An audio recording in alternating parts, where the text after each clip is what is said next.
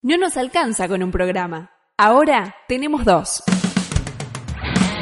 Estos son los spin-off de BSO, banda sonora original. Algunos estrenos, algunos debates y pocas conclusiones. Buscanos cada tanto en www.bsoradio.com.ar.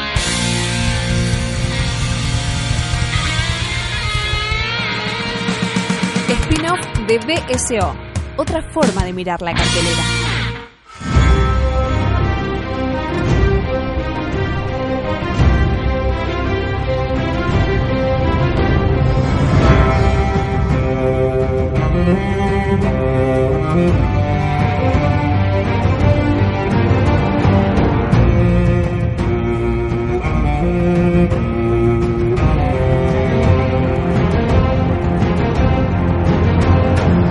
Bienvenidos a un nuevo episodio de Spin-Off.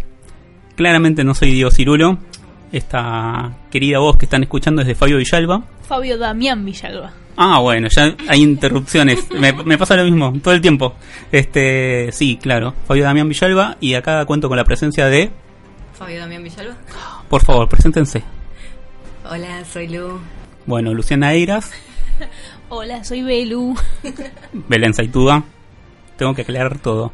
Y estamos acá, eh, es una cosa muy extraña porque en BCO usualmente no hablamos de series porque a Diego no le gustan, pero spin-off es otra cosa, es una suerte de apéndice de BCO y vamos a tratar de abordar el último capítulo, la última temporada, todo Game of Thrones, Todo no, no tenemos tanto tiempo.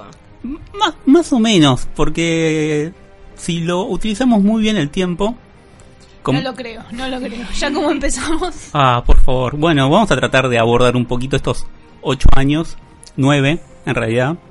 Hubo un año que no tuvimos temporada, pero podemos arrancar por las primeras impresiones del capítulo que vimos anoche. Estamos grabando esto a menos de 24 horas del estreno del capítulo. Sí, todavía está muy fresco. Lu, lo- Lu ya lo vio dos veces. Sí, claro. Y todavía lo estoy procesando. No, no estoy segura. ¿Qué Bueno, hay un señor que se llama Henry Bergson, eh, francés, que tenía un concepto que se llama duración, que se aplica para pensar que uno va cambiando su perspectiva acerca de una obra de arte a través del tiempo, porque uno tampoco es el mismo a través del tiempo. ¿Dónde está Cirulo? No, Cirulo está preparando una rica comida que vamos Lu a... está secuestrado, atado. Bueno, volvamos. Primeras impresiones sobre el capítulo. Yo venía. Yo, yo venía teniendo una relación complicada con toda la temporada. Hubo un capítulo en que casi me paro y me voy del departamento donde estaba viendo eh, el episodio. Pero en este capítulo tuve algunas, eh, ¿cómo se llama? Impresiones eh, mixtas. Hubo algunas cosas que me gustaron, sobre todo los cierres de, de los personajes de los niños, los, les niñes Stark, eh, especialmente Sansa. Y después hubo un par de escenas que me parecen que son tipo lo peor que hemos visto en mucho tiempo en, en, en esta serie que yo he querido durante también durante estos nueve años. Apa, bueno, ahora vamos a ver qué, qué escenas le causaron tal impresión. Sí, eh, estoy de acuerdo con lo de la- los sentimientos encontrados respecto al final. Mi principal situación, no solo con este capítulo, sino con la temporada, pero bueno, vamos con el capítulo primero, es que son dos capítulos en uno, literal, que les- le- para mí le hubiera servido cortarlo y hacerlo dos capítulos.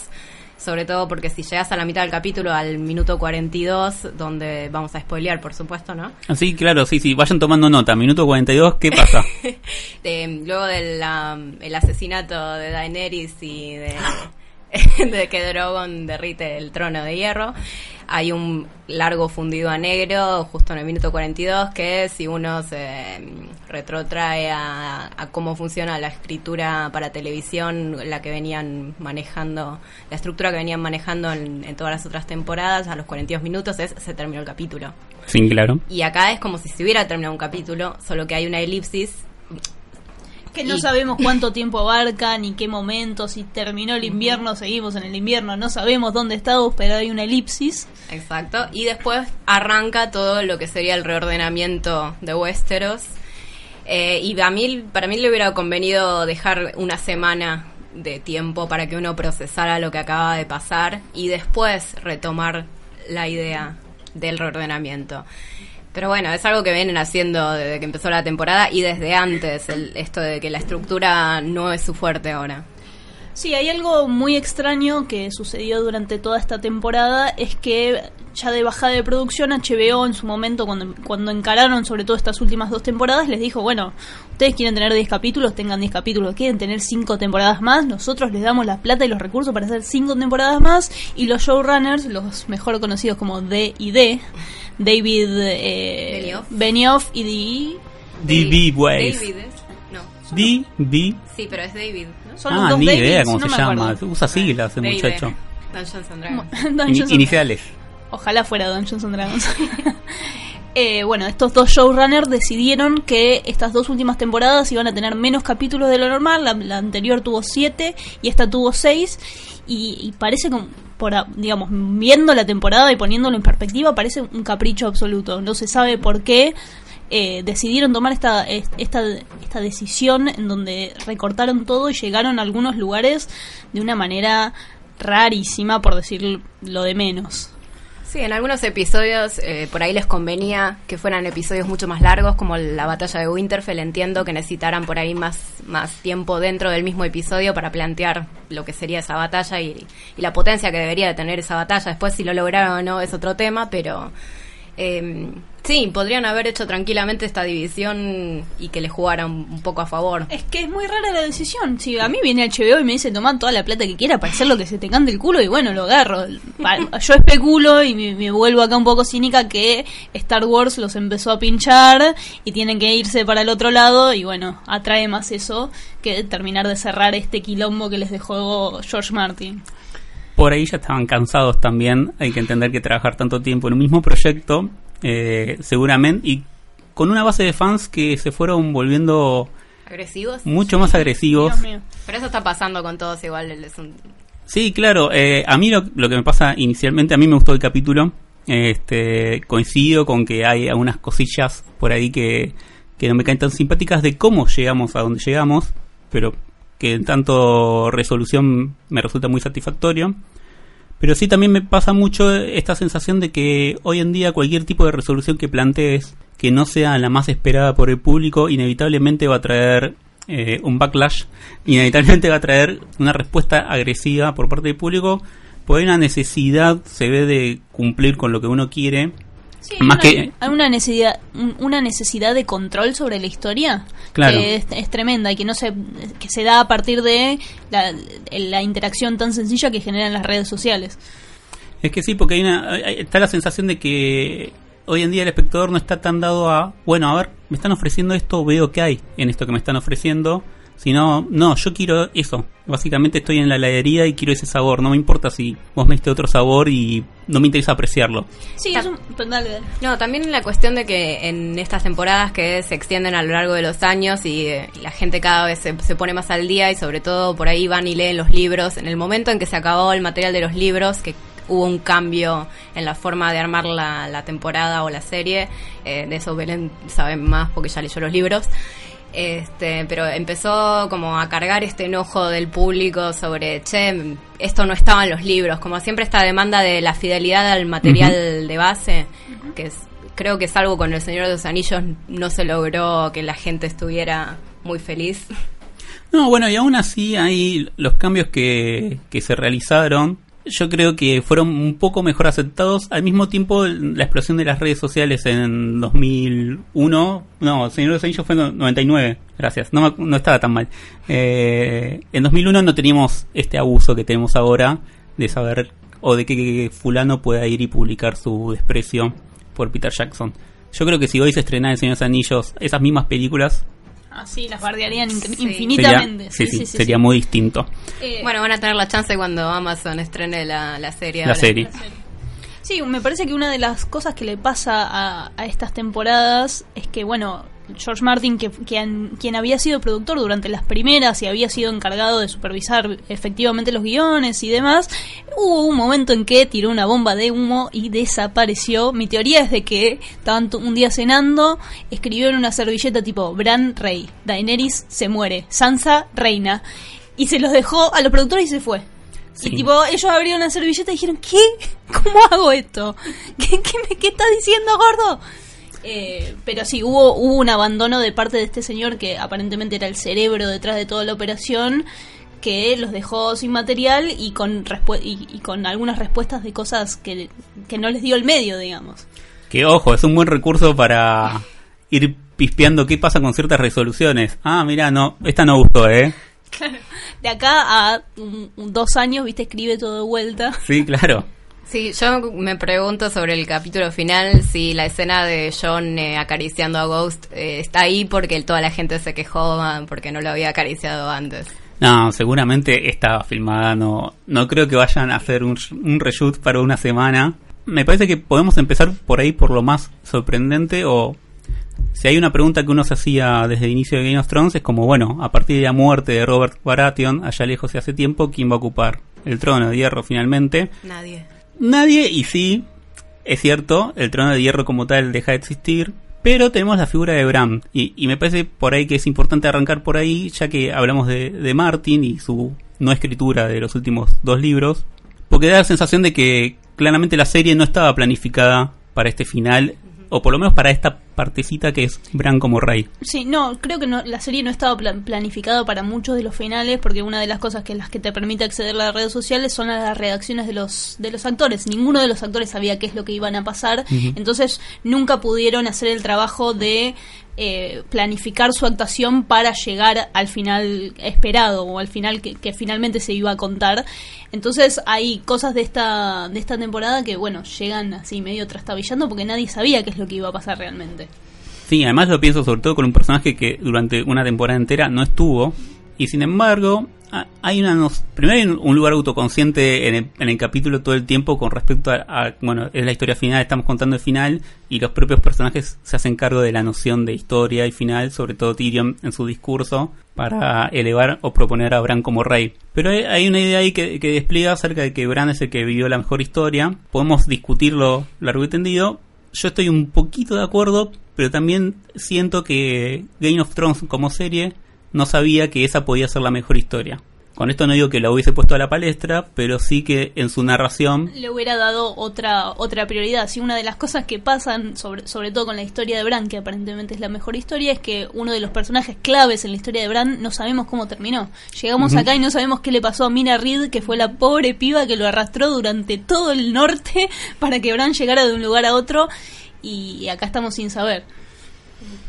Sí, eh, respecto a la coronación simbólica de Bran, porque ya no hay trono y ya no hay corona, eh, me parece que es una situa- es una resolución bastante elegante, eh, en el sentido de que, bueno, eh, por ahí no tiene, es discutible esto de si tiene la mejor historia en base a lo, que, a lo que vivimos en las temporadas, pero esta idea que rescata Tyrion de que es la memoria del mundo y la eh, es co- es como una abstracción hecha carne en, en lo que antes era Bran- Brandon Stark, que nos viene diciendo hace un montón que ya no es, que es otra cosa. Bueno, en el sentido que reine simbólicamente ese tipo de, personaje no me parece mal, sobre todo porque me parece que, el que está moviendo los hilos atrás de esa figura simbólica que une a la gente, porque es la historia que une a la gente alrededor de él, eh, es Tyrion.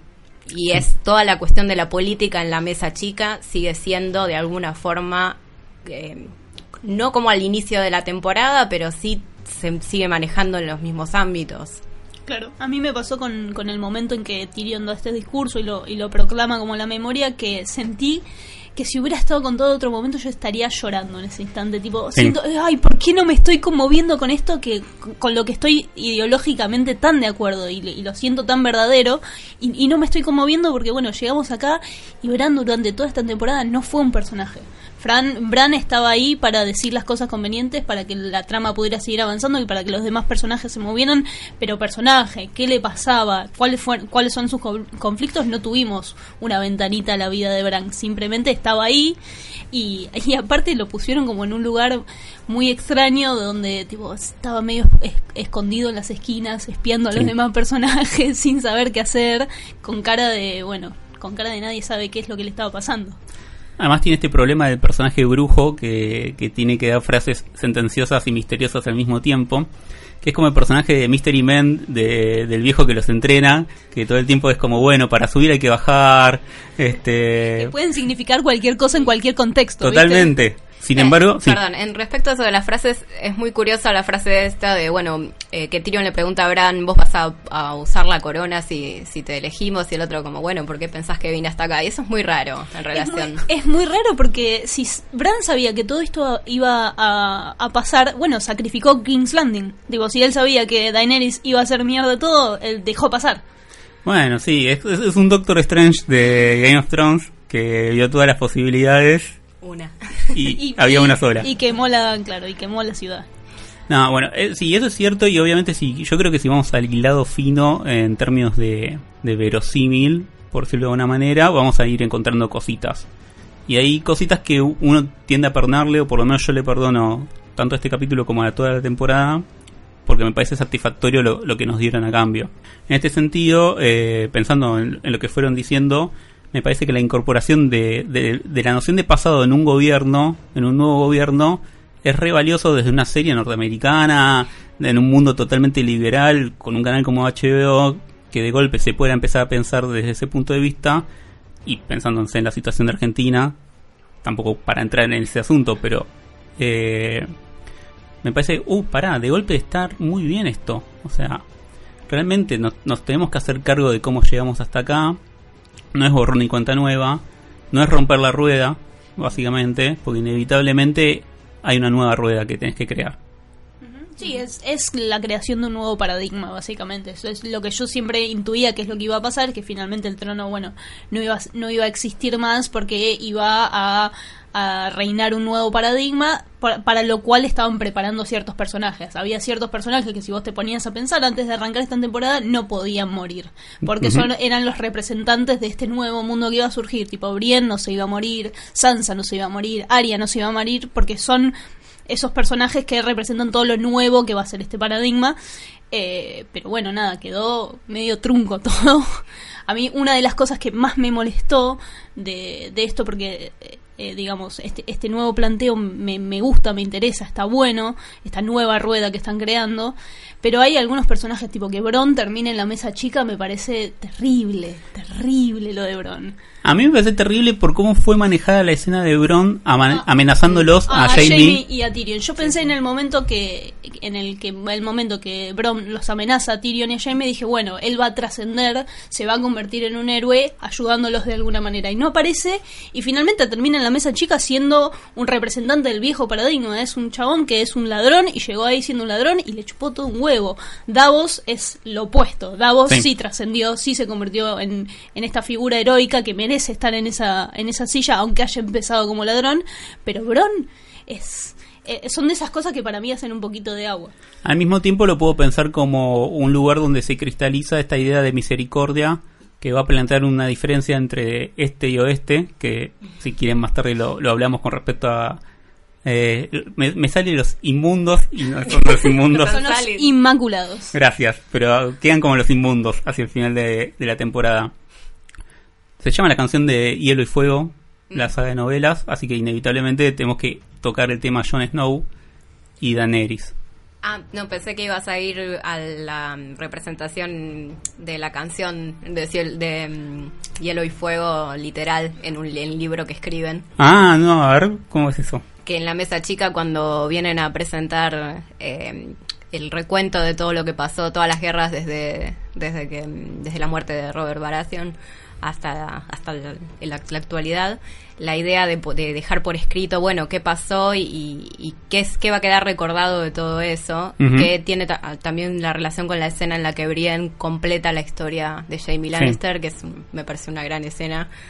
Eh, y entonces esta idea de, bueno, ya que las, se viene trabajando esto de que las historias son lo que unen, las historias son lo que uno eh, deja hacia el futuro, que ya incluso eh, creo que es la temporada 1, temporada 2, que Cersei Lannister le dice a Joffrey, como en algún momento vas a ser rey y la, y la verdad o la historia va a ser lo que vos hagas eh, que sea, bueno, entonces es interesante ver qué es lo que hace este nuevo, este nuevo paradigma como historia para, bas, para que sea la base de su futuro. En ese sentido era, muy, era medio extraño el intercambio sobre el lugar de Tyrion dentro de esa historia eh, todavía no sé bien qué pensar, no sé qué. No, a mí me dolió un poquito, tipo que desaparezca. ¿Por cómo lo vas a hacer desaparecer? Sí, fue re importante Tyrion. Tyrion eh, fue el que maquinó todo lo que está, todo lo que pasó. Esta, eh, Tyrion estuvo tocando un poquito de cada, de cada lugar y es un poco cruel que le hagan eso teniendo en cuenta que, digamos, más allá de que él está como en un lugar de penitencia, lo ponen al final de la, de la serie en este lugar porque confió en la, en la mujer equivocada, pero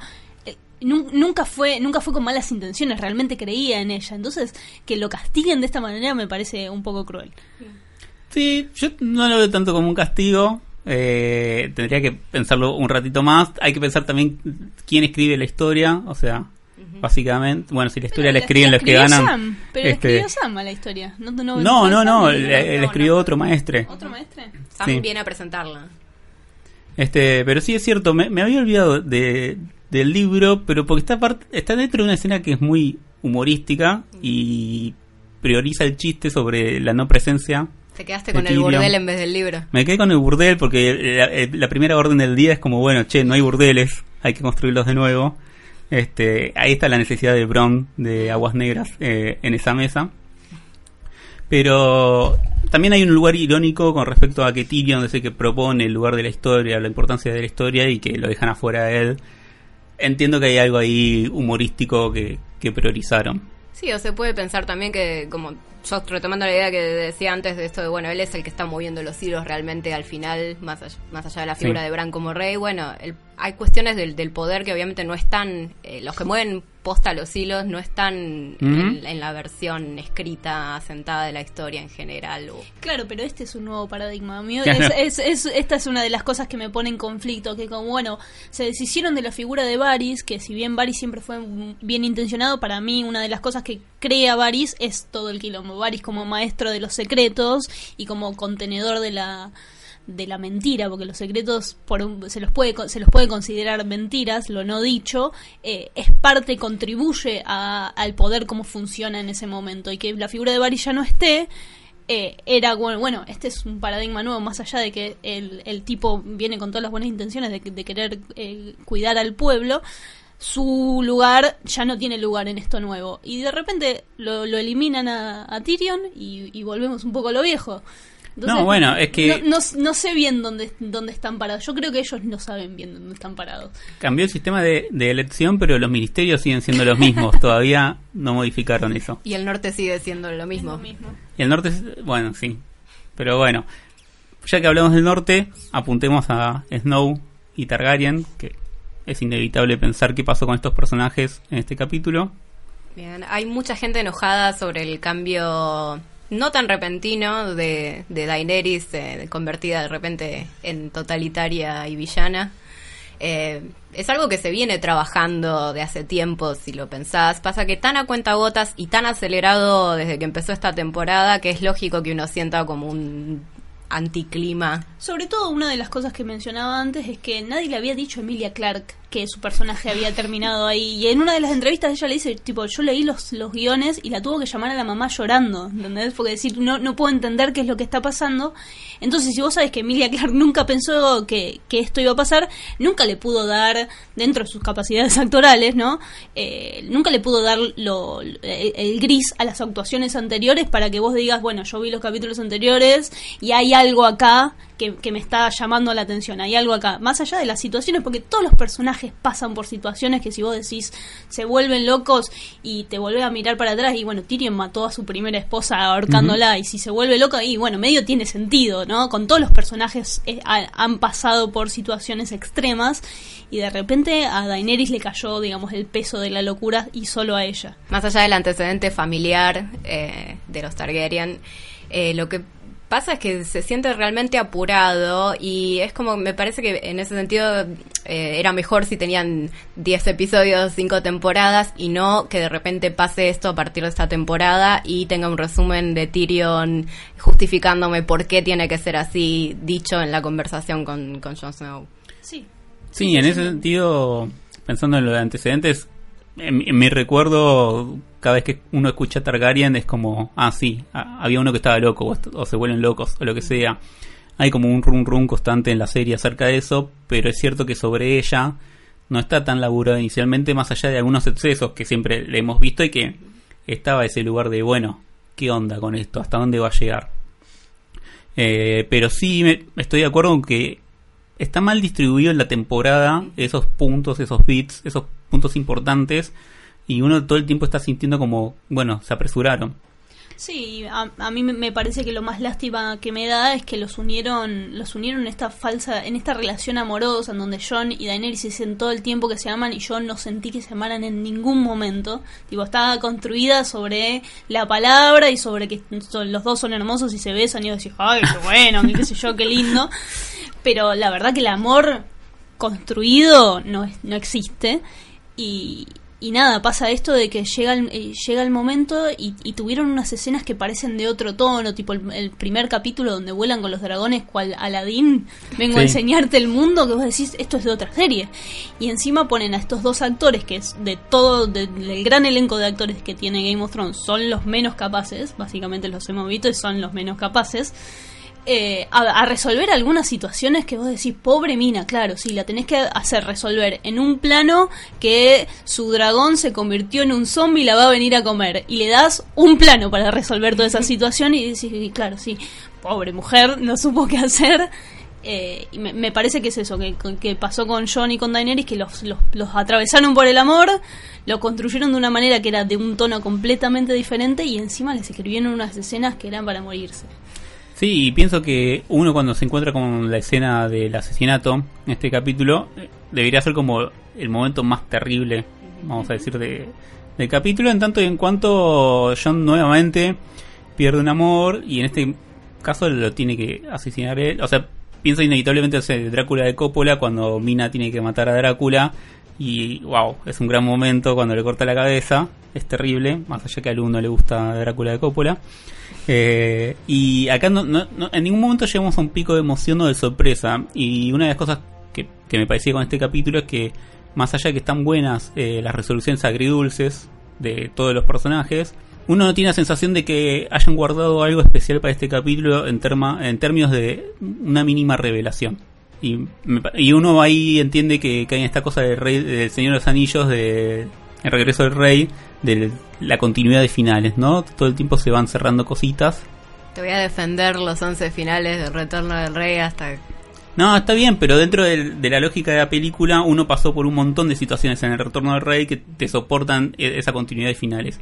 Acá es como que es, ese capítulo que viene a, a servir de epílogo pero no es un epílogo porque tiene la resolución. Sí, es, es un problema gigante de estructura. a mí me pasó que viendo el episodio, cuando la mata eh, John a Daenerys, dije, bueno, ¿y ahora qué hacemos? Me quedan 40 minutos más, ¿qué, qué pasa? No, es que eh, yo cuando estaba viendo es como, uy, ahora se viene alto quilombo, porque te tenés que llevar puesto a todos los Inmaculados, ¿qué va a pasar? Eh, una vez que pasás la idea de Drogon se lo va a cargar a... No, bueno, yo nunca pensé que Drogon podía llegar a hacerle daño a John. Yo en un momento cuando están cuando están creando esta imagen de la piedad que está John sosteniendo la Daenerys y qué sé yo y le va apareciendo atrás dije bueno John hizo algo tan terrible rompió sus juramentos de todas las maneras había de por ser lo único que le queda es la muerte y pensé que iban a morir los dos calcinados. Después hubo un momento donde Drogon eh, se le acerca y parece que abre la boca y digo no ahora le va a escupir el fuego y como resulta que es un Targaryen no se va a quemar y digo, ay, qué quilombo todo esto. Eso hubiera sido más interesante. Yo eh, tengo esa pregunta que es que no sé si un Targaryen resiste el fuego de los dragones. Daenerys sí fuego directo de los dragones. Yo no me acuerdo cuando está en la pira esa que le, no, que le incendian. No es fuego de dragón. No es fuego de dragón, por eso. Ah, ah, salido del dragón. salido del dragón. Pero eso es una cuestión de verosímil y que poco importaría porque lo importante es el sentido que se construye. El Night King es un Targaryen. ¿eh? Pero, claro, pero sí, sí. podía esperar que le tirara el fuego y que sobreviviera. les, dio miedo, les dio miedo ponerlo en pelota. Y sin pelo a Kit Harrison. Y en el frío. Solo a las mujeres le tocan el frío en, en bolas. Claro, en el invierno. Mm. Bueno, y eso también, ¿no? King's Landing llegó al invierno un toque rápido en relación a como veníamos la, veníamos viendo la progresión. Esas son las elipsis rarísimas. yo, pensé, yo entendí que eran cenizas. Al principio eran, yo eh, vi eran cenizas, pero de repente er, era, nieve porque ya Tenían que haber sal- dejado de, está el- de está el volar las dragoncito con- Claro, sí, eso, esos son de esos quilombos que construyeron este capítulo que antes le daban tanta bola al paso del tiempo, al paso de- del lugar, a- digamos, moverse de un espacio al otro era una odisea. Moverse por Westeros. Westeros, eh, Westeros era también un, un enemigo, por decirlo de alguna manera, no era fácil de domar. Sí. Eh, y ahora se lo pasaron todo por el culo. no sabemos, rompieron los huevos con que Winter is coming, Winter is coming, y, no, y no, nunca llegó, digamos. Llegó, Bueno, llegó en el capítulo simbólicamente, claro, ponele, cayeron unas cosas, pero a, a haber sentido sentido el impacto del, del, del invierno, porque una de las características que tiene este mundo fantástico es que los las las estaciones duran mucho tiempo, los inviernos pueden durar años. eh, así como todas las estaciones, y una vez que llega, llega el invierno, en una, en una época medieval, imagínate tener que vivir 10 años de nieve, qué sé yo, todo el mundo se caga muriendo. Y, y bueno, Ned Stark viene remitiendo que el invierno va a llegar, va a llegar, va a llegar, y llegó, y lo pasamos un poco por arriba. No vivimos realmente qué es lo que le pasa al pueblo cuando llega el invierno, que eran cosas que antes importaban. Son cosas que van, se van pasando de largo en esta temporada un poco apurada. Lo mismo pasaba con Cersei. Bueno, a Cersei en las temporadas anteriores la, la avergonzaron enfrente de todo el pueblo y después en la batalla de King's Landing tiene soldados que están dispuestos a dar la vida por ella. Entonces decís, ¿qué tipo de pueblo gobierna a Cersei? ¿Qué es lo que piensa de ella? Nadie lo sabe, no, no- lo pasaron de largo, digamos. No, además a mí siempre lo que me sorprendió del capítulo 4 es, no del 5, es que no tuviese un plan B. Claro, No, sí. sí, eso es raro. La, mu- la muerte de Cersei y de Jamie. Es hermosa, está bien, es el final que se merecen. Entiendo la poesía de esto de, bueno, murieron juntos y todo eso, pero. Pero esos son los que tienen una mayor justicia positiva, entre comillas, en ese sentido. Y, y me parece que es... No quiero hablar de premiaciones o de castigos dentro de la lógica de la serie, pero entiendo que fueron los que arriesgaron más y llegaron más hasta el final con respecto a un amor de todos los personajes que hay en, la serie. Claro, hay, hay algo que para mí es- está un poco trunco en esa escena porque pasan como amor verdadero lo terrible que fue la relación entre ellos. No, naturalmente, es, pero Es como fue- el amor romántico, bueno, nos morimos juntos, somos Romeo y Julieta, somos, eh, digamos, esto es amor verdadero y de repente no es amor, es tipo, es tremendo, es terrible lo que pasó entre, entre Bueno, y Cersei. es una situación extrema. Claro, yo lo entiendo, pero a mí, a mí me hubiera gustado que, que, que- que hubiera sido un poco más complejo. Siento que esta temporada se quedó un poco en los blancos y en negros cuando antes había grises. Sí, Cersei en ese sentido perdió todo carácter de esto del, del plan B que decía Fabio. Sí, sí, para mí en lo que tiene que ver con visión política de Cersei o estrategia militar política en ese momento, eh, pierde mucho la lógica interna del personaje. Me parece que ese lugar de- del amor terrible como el verdadero amor dentro del contexto de la serie, yo lo disfruto bastante. Me, me parece que hay, un- hay una visión ahí re pesada con respecto a eso.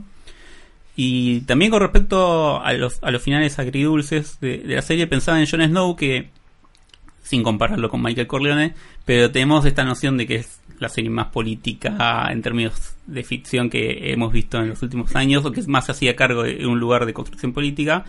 Y de nuevo tenemos este lugar de- del héroe que hace todo por una familia o que lucha por una familia y se queda sin la familia. Sigue siendo parte de los Stark, lleva el lobo a cuestas, pero es enviado nuevamente a la Guardia de la Noche. O en todo caso, arrancamos la serie con él decidiendo ser parte de la Guardia de la Noche y terminamos la serie con él volviendo a ese lugar, pero ya como castigo.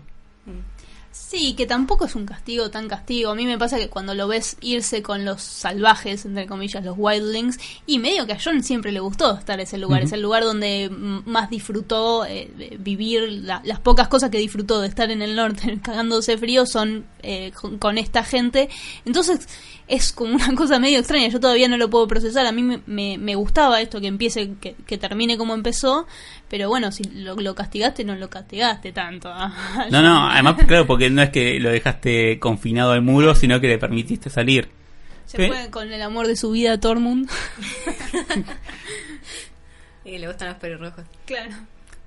Con respecto a Jon Snow, en, en este sentido de vuelto a ser guardia de la noche, ¿algo más para agregar? No, que reconstruyeron la pared en un tiempo récord. Bueno, pero saludó a Ghost. Todo el mundo. eh, Yo creo que el único fanservice es ese que vos señalaste de, de saludar al perro. Que está hecho Sí. con un CGI medio paupérrimo, pobrecito el perrito. Podrían, Sí. ya que él es, me- es medio chiquito, podrían haber tenido un perro más grande de verdad. Cierto. Yo no recordaba que había perdido casi una oreja completa. Sí, en la batalla de Winterfell. Sí. Mm. Bien, y estamos en los Stark, aunque ya sabemos que, bueno, es mitad Targaryen, Jon Snow. Vamos a las otras dos Stark importantes.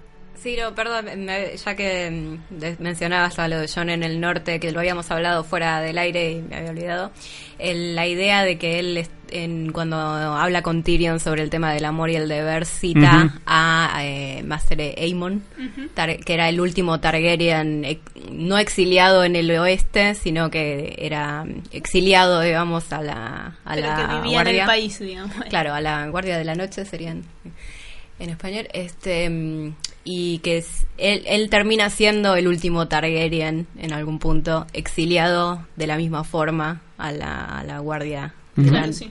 Recorre un poco este lugar del maestro eh, Aemon, que era un poco su guía en su momento, junto con eh, el capitán Mormont. Mm. Sí, totalmente. Y, y me parece que ese planteo que, que recuerda ahí John, eh, de alguna manera se aplica a la mayoría de los personajes, y no a todos de Game of Thrones.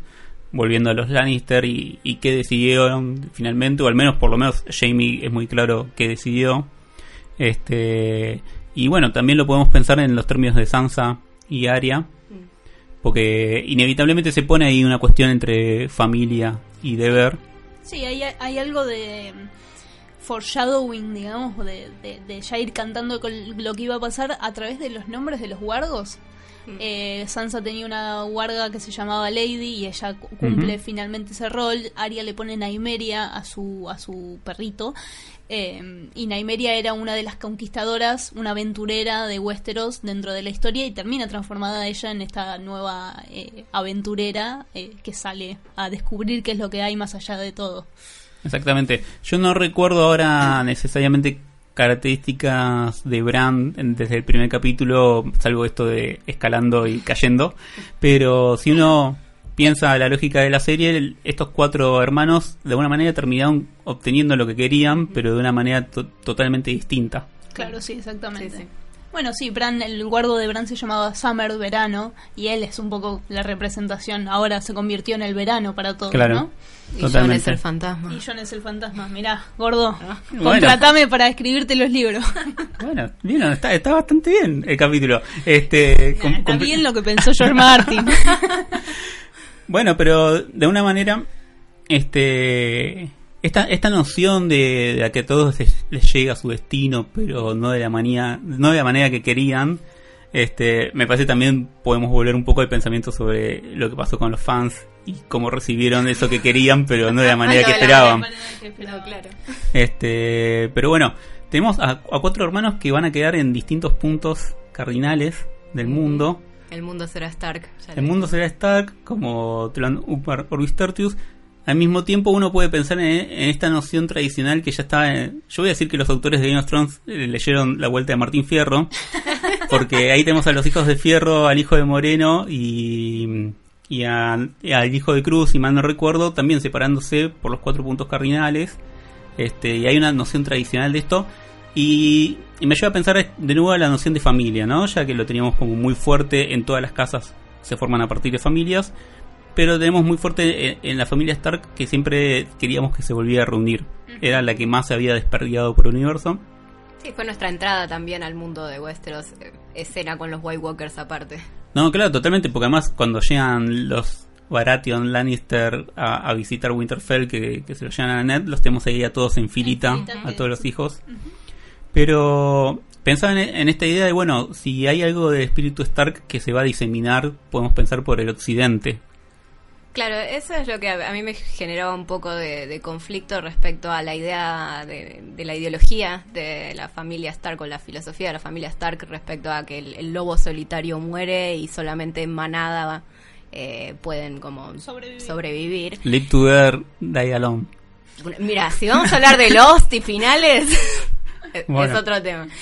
Eh, no, esta idea de que, bueno, cuando finalmente se reúnen después de o- ocho temporadas, este, de repente se vuelven a separar, entonces mm, en dónde queda esa filosofía de, de estar juntos, si bien está bien, no es un final, no es que se separan para siempre y, y medio que tienen como esta misión tácita de, de ir a no evangelizar eh, Westeros, pero como de ir a, a llevar el, el símbolo Stark a, a- a otra gente. La cabeza de John Bean. Eh, bueno, claro, lo- los, Star- los Stark serán recordados como una cabeza, Que sí. Parafraseando Un poco al padrino. Este, pero en, por otra parte, em, como son la siguiente generación de los Starks, em, que ya, o sea, si teníamos a, a, ay, a Ned Stark y a Catelyn que que no que había que tenían todas las buenas intenciones que querían eh, que el juego de tronos lle- llegara como a, a determinada solución o determinado paradigma eh, pero no habían logrado no habían encontrado la forma de llegar a eso de la forma en que ellos eh, no sé habían aprendido a, proceder en el mundo eh, esta nueva generación tuvo una educación bastante terrible y bastante diversa. Entonces, bueno, cómo funciona eh, la visión de, estos, de esta nueva generación de Starks que ahora se abre al mundo. No, sí, me parece que es una mezcla de...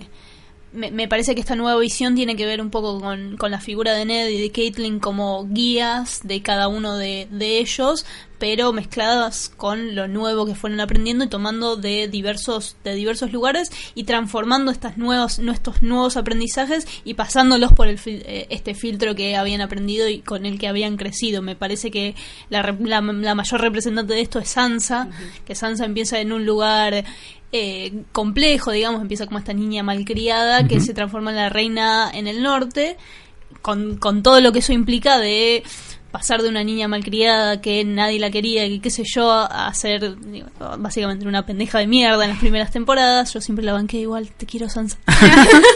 Eh, Era muy parecida a Joffrey en un principio. Era muy parecido a Joffrey, pero hay algo de... ¿Ves que ahí estaba el gordo con la mano metida desde el inicio? Que el- en los primeros capítulos, los primeros dos capítulos de la, de la- de la primera temporada, Sansa tiene que... toma una decisión y tiene que elegir entre Joffrey y entre Arya frente a su padre y no elige ninguno de los dos.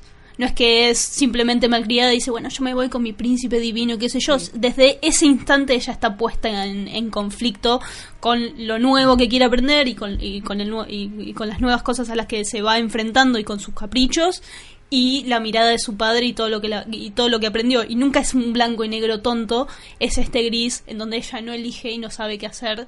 Y ahí ya te vas dando cuenta que bueno había semilla para llegar al lugar donde está ahora en donde es capaz de tomar las, las enseñanzas de personas tan terribles como Meñique y procesarlas para el bien común. Yo no hice la tarea, pero pensando en esto de los primeros capítulos, seguro se acuerdan. En el primer capítulo, cuando Ned Stark tiene que matar a alguien porque ah, se había escapado de la guardia de la noche, Sí, ¿cuál es el hijo que no puede mirar el asesinato? Bran. Bran, perfectamente. Ok.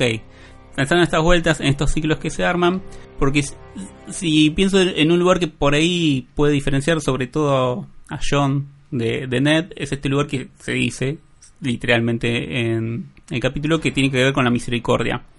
Y con una nueva perspectiva de, bueno, ok, ne- necesitas que te respeten, necesitas hacer cumplir la ley, pero al mismo tiempo hay un límite que puedes empezar a, mirar y volver a pensar acerca de, che, son prisioneros, no hace falta asesinarlos, como le dice a, a Gusano Gris.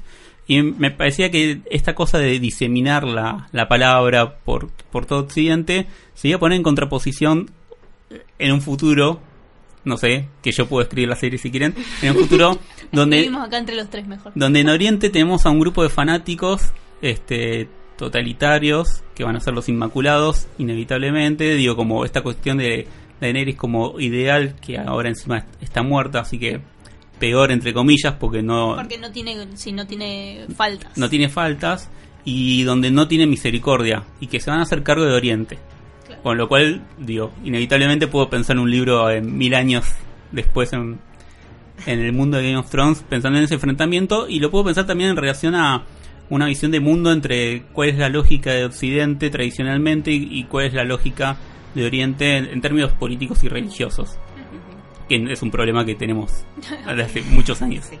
este básicamente ¿De qué otros personajes o de qué otras líneas argumentales les parece o hay algo que les haya quedado? Yo creo que tenemos que hablar del mejor personaje de todos, el más desarrollado, Gendry. Ah. Gendry, Lord de las Tormentas, Lord de eh, Bastión de Tormentas. Increíble, estuvo remando literalmente toda la serie y llegó a ser un Lord. Nadie sabe bien por qué, qué pasó. Hay, hay gente que, se, que sobrevivió ahí por estar de Porque costado, está- porque estaba... Nadie lo miró fijo y viste, Bueno, viste cuando uh, había un profesor que, que, que- que pide que, que contestes y vos no sabés la respuesta, entonces mirás para abajo y le toca a otro, bueno, así hizo Gendry. Totalmente. Sí, los regresos en, el, en el la última mm, eh, reunión entre todos cuando decidieron que Bran iba a ser rey, eh, o sea, el, el chico del amamantado, Estaba así, creció, tipo de repente pegó el estirón y no era tan boludo, no sabemos. no, no, las reacciones que tiene de eh, los gestos es que sigue siendo el mismo. Es Por interesante, lo menos de canchero es interesante pensar que todos los representantes que quedaron de las casas son unos pelotudos comparados a sus antepasados, salvo los Stark. Este, Sí, el, Sí. el tío de los Stark. Claro, si pienso El- en los. Arryn, Yo pensé que lo habían matado, me había olvidado. Claro, a mí me pasó que cumplí mi función en la mesa de amigos el domingo a la noche diciendo, che, ese es Ed Muturi, ¿se acuerdan? Ah, qué bien, cum- claro. Cumplí mi función de ñoña. ¿entendés? Yo me acordaba de quién era él, pero yo pensé que lo habían matado cuando en su momento habían ido al castillo. Sí, son, son de esas cosas que estas temporadas se fueron olvidando que tenían que ver con la intriga palaciega y con todo lo que venían construyendo con las otras casas, tipo Dorne desapareció, sí, sí. Mm. Aguas Dulces desapareció, eh, Alto Jardín desapareció y, y no tienen influencia en la guerra por venir. Una de las cosas que yo le que había leído que era muy gracioso es que bueno, sí, Sansa Reina, qué sé yo, se lo- logró separar a- al norte de del resto del, del, rey- del, del resto de los reinos en medio del invierno, después de una guerra. ¿Y ahora qué va a hacer Sansa con todo, tipo con toda la gente que tiene que alimentar? Eh, al final era tan inteligente que son de esas cosas que decís, claro, sí, nadie se sentó a pensar qué es lo que pasaba realmente con esas cosas a las que sí les habían puesto mucho foco en las primeras temporadas, que era la intriga palaciega, qué es lo que le pasaba a la- a- al pueblo y qué es lo que quería. Ahora ya quedaron reducidas a simplemente algunas algunas cosas que, que pueden ser muy satisfactorias, pero que nada, están pasadas por arriba, pasadas por agua. Esto si ponían a Liana Mormont en el trono no pasaba. No, bueno, es, es cierto que en la escena en que vuelven todos los lores y ladies, eh, yo confié, básicamente. Sí, sí, si ese estaba vivo es porque estaba vivo, ya fue, no, no me acuerdo quién es. Lo, me estaba importando como, bueno, ¿qué, pas- qué pasó en el núcleo de la escena y Claro, pero, dale pero, que va. pero es terrible porque, no sé, de la temporada 4 el capítulo más importante es el que matan a Oberyn Martell, Ujú. que era uno de los representantes de Dorne, y de, de Dorne ahora no sabemos nada, no importó un carajo, no es que Cersei tuvo un conflicto en el medio porque tiene que hacer las paces con lo de Dorne para que le manden recursos para poder sostener el asalto a King's Landing, no, se lo pasaron por el culo. La mujer de Oberyn sigue tipo en el calabozo, ¿no? Calculo que Se le sí. cayó el calabozo Claro, encima, le ¿no? Bueno, eh, eh, si pensamos esas cosas, yo me voy a acordar de la novia de Peter Petrelli, que se quedó en el futuro y nunca la fue a rescatar en la No. temporada 2 de Héroes. Sí, pobrecito. Este, creo, creo que en algún punto es, ya es bastante satisfactorio que hayan podido resolver de alguna manera, no por ahí de la mejor, pero la- las líneas principales. Y, y creo que lo que tiene más interesante de la serie es que lo supo resolver dentro de la propia lógica de la serie en términos ideológicos, políticos. Donde no hay algo que de golpe digas como, ¿qué? Jon Snow termina siendo rey Sí, de no King's iba a ser Landing. una poronga, sí, te entiendo. Claro, sí, sí. Así en términos crudos. Y iba a ser Aragorn, cosa que no, puede suceder No, en Game of Thrones. es Aragorn, porque el planito de Aragorn. Bueno, sí, está bien, pero pero sabemos que no es no es reina en ese sentido, no es reina en, en ese sentido de nobleza inmaculada que podía tener Aragorn este cuando tiene con el pelo planchadito y todo limpio. Claro, cuando se bañó. Cuando Vivo Mortensen por fin se bañó. Sí, igual hablando de la lógica de la serie, yo no sé si tiene que ver puntualmente con el, el momento que se hace un corte con los libros, pero hay un momento en que la lógica a la que nos había acostumbrado, que había sido parte de su, no sé si novedad, pero su fuerte, eh, en el por qué uno empezaba a seguir a la serie y le parecía una serie refrescante en su momento, era, era la, esta, no sé, lógica entre lo que pasaba y la reacción que había o el efecto que Sí, las causas y las consecuencias. en su momento, eh, o sea, era, era, mm, si tenía que morir, le tenían que cortar la cabeza a Ned Stark, se la cortaban. Si tenían que matar después a, a Rob y a Kathleen, a todos esos, los mataban. Y era como, bueno, ¿cómo se reestructura todo lo que, todos los que quedan, todo el mundo que queda a partir de esas pérdidas eh, enormes? Eh, y, y llegó un momento que ahora no recuerdo si es post mm, resucitación de Jon Snow o, o debe ser por ese por esa época donde de repente el riesgo de vida de los personajes empieza a responder a otra lógica. Y de eso sobre todo en esta última temporada se abusó que eh, donde de repente empezó a valer nada el riesgo sobre la vida. Entonces eh, es como si me mostrás 15 veces que, mm, que a Tyrion lo están por matar y nunca lo matan, que a Arya la están debería estar eh, siguiendo la lógica de, De, antes las temporadas anteriores. debería estar muerta hace como un montón. Eh, entonces hay algo ahí donde me pesa un montón eh, por qué hicieron ese cambio en el tratamiento. A- a- para mí hay algo que, que, ej- que ejemplifica con claridad todo esto que estás diciendo que tiene que ver con el Rey de la Noche, que el Rey de la Noche parece que fuera el título de Alexander Canigia, el Rey de la Noche. Pero, eh, ah, y, y, cómo, y cómo muere este personaje que había sido la encarnación del mal, del mismísimo mal. El invierno era el Rey de la Noche y muere en manos de Arya, que si bien es cool y todos la queremos a Arya y, y- y- y fue satisfactoria en el momento, eh, hay algo de, de que no se corresponde lo que están contando con el sentido que estaban construyendo anteriormente. Yo, yo- a mí John no es el, el personaje que más me guste, pero si alguien merecía matar al Rey de la Noche era John. John es el que sostuvo la guerra contra ese contra ese tipo durante todas las temporadas estuvo rompiendo los huevos en el eh, en el muro diciendo se viene la noche, se viene la noche, se viene la noche, este tipo nos va a hacer mierda a todos y finalmente se queda en ese capítulo final gritándole al dragón. Sí, que, que yo en un momento pensaba, che, y bueno, y si son Arya y John los que matan a, a Coso y, y a, a esta, a esta figura que es el mal y construyen esto de la familia y de, y- y de los lobos unidos y no solitarios, pero nada, es como, a, a mí me, me hizo pensar ese momento, es como, bueno, si en El Señor de los Anillos hubiera venido Legolas y tiraba el anillo al Monte del Destino y era re cool porque saltaba en unas piedras, surfeaba entre la lava, estaba buenísimo, pero bueno, me construiste todas las otras películas que era Frodo el que tenía que tirar el anillo y ahora es Legolas y es como, ah, esto es medio extraño. Eh, y, y me parece que, que coincide un poco con lo que decís, eh, con lo que decías vos, de que bueno, hay, hay algunas lógicas que cambiaron en estas últimas temporadas que yo calculo que tienen que tienen que ver con que no sabían bien qué, iban a hacer.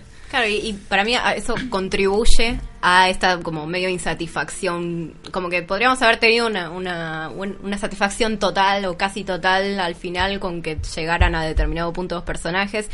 Eh, si esa lógica hubiera seguido imperando, porque hay algo sobre la idea de que se hayan ganado el estar vivos al final de la serie o al haber llegado a determinado lugar, que al abusar de ese recurso de la salvarse el Deus Ex Máquina, digamos, de, de todas las formas posibles, se pierde eso, se diluye y entonces eh, no, no termina siendo tan, Tan satisfactorio, sí, tal cual. Creo que eso es para mí uno de los grandes problemas. Sí, yo anoto un par de cositas con, con respecto a eso. Es Sí, lo entiendo en personajes como Tyrion, por ejemplo, y, y esta manía de, de hacerlo equivocarse, entre comillas, como 10 veces seguidas en tres capítulos en continuidad, donde, Sí, bueno, que necesita que se equivoque para que Daenerys Sí, claro. desconfíe de él. Entonces Daenerys a mí me parece que esta temporada hay muchos lugares donde se le notan los hilos, ¿viste? Como bueno, necesitamos sí o sí que esto pase para que después la reacción del capítulo siguiente tenga sentido. Claro, totalmente. Entonces, eso eh, me parece que en todo caso lo que le falta pulido es como sentir que está en la cuerda floja a Tyrion y que tiene un- y que le queda una chance más y que esa chance la pierde cuando suelta a Jamie, sabiendo lo que se le va a venir porque lo sabe. Me, me parece que hay cosas ahí que, que están puestas en términos de, de idea, pero que no se termina de sentir en puesta, básicamente a lo largo de los capítulos. Pero con respecto a Rey de la Noche, como siempre me pareció un conflicto secundario dentro de, de Game of Thrones, es como en la dirigencia, tipo, el mal es el banquero y, los indios son una molestia. Bueno, ac- acá los White Walkers eh, son una molestia en medio de la guerra por el trono. El problema es que yo creo que el síndrome o síndrome Darth Maul eh, le afecta a todo personaje que no habla, pero tiene un look interesante para muñecos, donde empieza a cobrar importancia por demás. Pero al mismo tiempo pensaba como, bueno, pero yo la vi a Arya construirse durante todos estos años para llegar a ese momento. Lo que sí me parecía interesante era, bueno, si era por acá, tipo si era Aria, ¿qué, Bueno. qué es John entonces? Claro, tal cual. Y, y me parece que en algún punto la idea de que John no puede ser ese héroe de Dungeons and Dragons o de cualquier épica, me parece re interesante, pero todo el tiempo estás sintiendo como, bueno, macho, ¿y cuándo? Claro, Siempre sí. todo el tiempo te, están- te están faltando cinco para el peso. Bueno, no sabe nada y sigue sin saber nada. Y, y- pero es que, bueno, y de nuevo eso nos lleva a que en el momento en que asesina a Daenerys tendríamos que estar sintiendo lo que no Nos sentimos. sí, exactamente. Que encima tiene unas líneas de diálogo de ese momento que yo me paré, tipo, antes de que lo acuchillara, yo estaba con las manos en la cabeza diciendo, no puedo creer que estoy escuchando esto, la puta madre. Es que, bueno, pero esas cosas para mí son las que cuando la apuesta, si la apuesta estuviese bien, te pasaría. pasan de largo, sí, absolutamente, absolutamente. Totalmente, es como, de nuevo, no, no es que esté mal la idea, está mal ejecutado en, en términos de que no hicimos el proceso emocional que teníamos que hacer para llegar a ese lugar. Ta- ¿Estamos contentos igual? O... Yo estoy, re- yo estoy re contento, pero yo no soy fan de Game of Thrones, entonces eh, creo que por eso funcionó. Claro, yo no, yo me fumé los cinco libros en un verano, ya está, tengo todo, tenía todo puesto acá. Claro, No, A ver, eh, no estoy del todo satisfecha. eh, reconozco que como no tengo tan frescas las temporadas pasadas, porque hace tiempo que no las reveo, eh, me, me pesa menos este final. Estoy segura de que si ahora me pongo a ver en orden todas las temporadas, me va, voy a salir un poco menos satisfecha del final. Pero sí me parece interesante rescatar dos cuestiones de, del- de la existencia de Game of Thrones en el mundo. Por un lado es el que vuelva a la épica, que, que tiene muy pocos exponentes, la verdad, o sea, buenos exponentes eh, dentro de, del audiovisual, desde El Señor de los Anillos, que no teníamos como algo de ese estilo. épica en términos de fantasy. Sí, Sí, bueno, sí, sí, sí. sí. No, bueno, porque No, la, no, sí, la- no, épica como, como elemento tradicional no, no se va a perder, no se pierde, se disfraza en distintos lados. No, no, estoy hablando como de cierta forma. Sí. Queremos más dragones, sí. Quieren más dragones. Perfecto, está bien. Van a haber más dragones, ya sabemos que van a haber. Sí, sí, ya sabemos que sí, pero bueno, por un lado eso, eh, o de que de generar cierto, de que cierto interés en ese tipo de producciones no se pierda. Y por otro lado, eh, en estas épocas de, de Netflix, de bingear series, rescat- eh, volver a tener este mo- punto de encuentro internacional, si querés, eh, de, de que hay un capítulo por semana y hay una semana en el medio, más allá de los excesos eh, que eso genere en el fandom o en o Ujú. quien sea, tener ese espacio para realmente como encontrarte con otra gente a charl- y charlar sobre algo en común, este, me parece que algo que no veíamos desde Lost más o menos Sí. y, y está, está bueno que suceda. O sea, yo no seguí la, la tercera de Twin Peaks o la Claro. tercera de True Detective, pero entiendo que la gente que la siguió fervientemente le pasó esa situación de, bueno, quiero saber cómo sigue. Este, ya que dijiste Netflix y con esto, te- por lo menos de mi parte termino, se siente muy gratificante cuando uno, cuando uno ve una serie con la cual no está totalmente de acuerdo en todo, porque entiende que no está diseñada para satisfacerte porque vos fuiste completando casilleros con tus selecciones en Netflix y entonces las series están hechas a, a la medida. Stranger Things. Eh, exactamente. Este, Bueno, a la gente le gustan los 80, le gustan los niños, Claro. le gusta Check. Star Wars, check, Check. check, check. eh, en cambio, un- una serie como Game of Thrones, si la gente se enoja y bueno, va a prender fuego en McDonald's del obelisco, allá ellos, eh, pero me parece que lo interesante es justamente que te pongan problemas. Sí. Cada vez menos, pero sí. Bueno, es el, es el mundo en el que estamos y si queremos otro tenemos que ir a salir a conquistar Westeros. Vamos con Aria. Mientras salimos eh, a conquistar el oeste, claro, bueno, tenemos norte, oeste, estamos en el todo. occidente Estamos completo. Eh, los invitamos a ver el resto de los contenidos de BCO, pueden escuchar otros spin-offs donde están tanto Belén como Luciana. Hay escritos de ambas dos, como dice Cirulo siempre que dice ambas dos.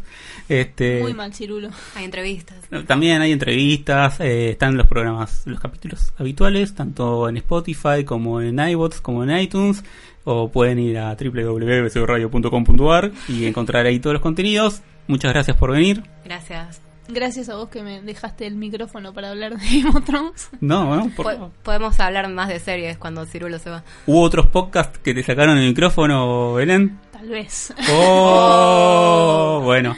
Eh, le mandamos un abrazo a Daniel Carrara, que, que es un Vamos, amigo. Dani, sí, sí. Escucho mientras tanto en las historietas que le ponemos toda la onda ahí con Dani. Está muy bueno el programa y supongo que volveremos con Spider-Man Far From Home, con el cuento de las comadrejas. ¿Quién No sabe? ¿Cómo saberlo? Hasta luego.